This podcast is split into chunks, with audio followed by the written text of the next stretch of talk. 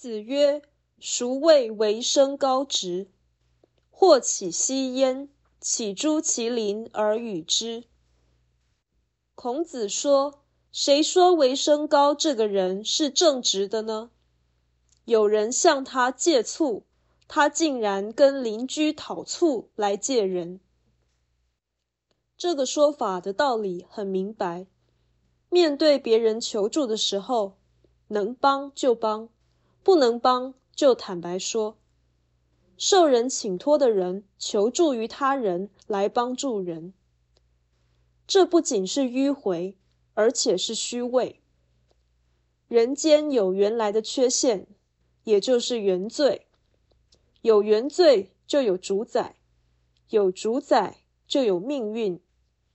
而命运可以称为原罪。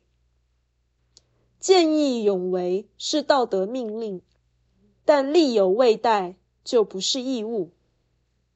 或起息焉，岂诸其邻而与之？这样的行为，既是不认命，也是不承认原罪。这种间接性的义举，让社会者亏欠更多，其实是不义。总之，正直的人一定是坦诚的，坦诚的人一定会面对现实的真相。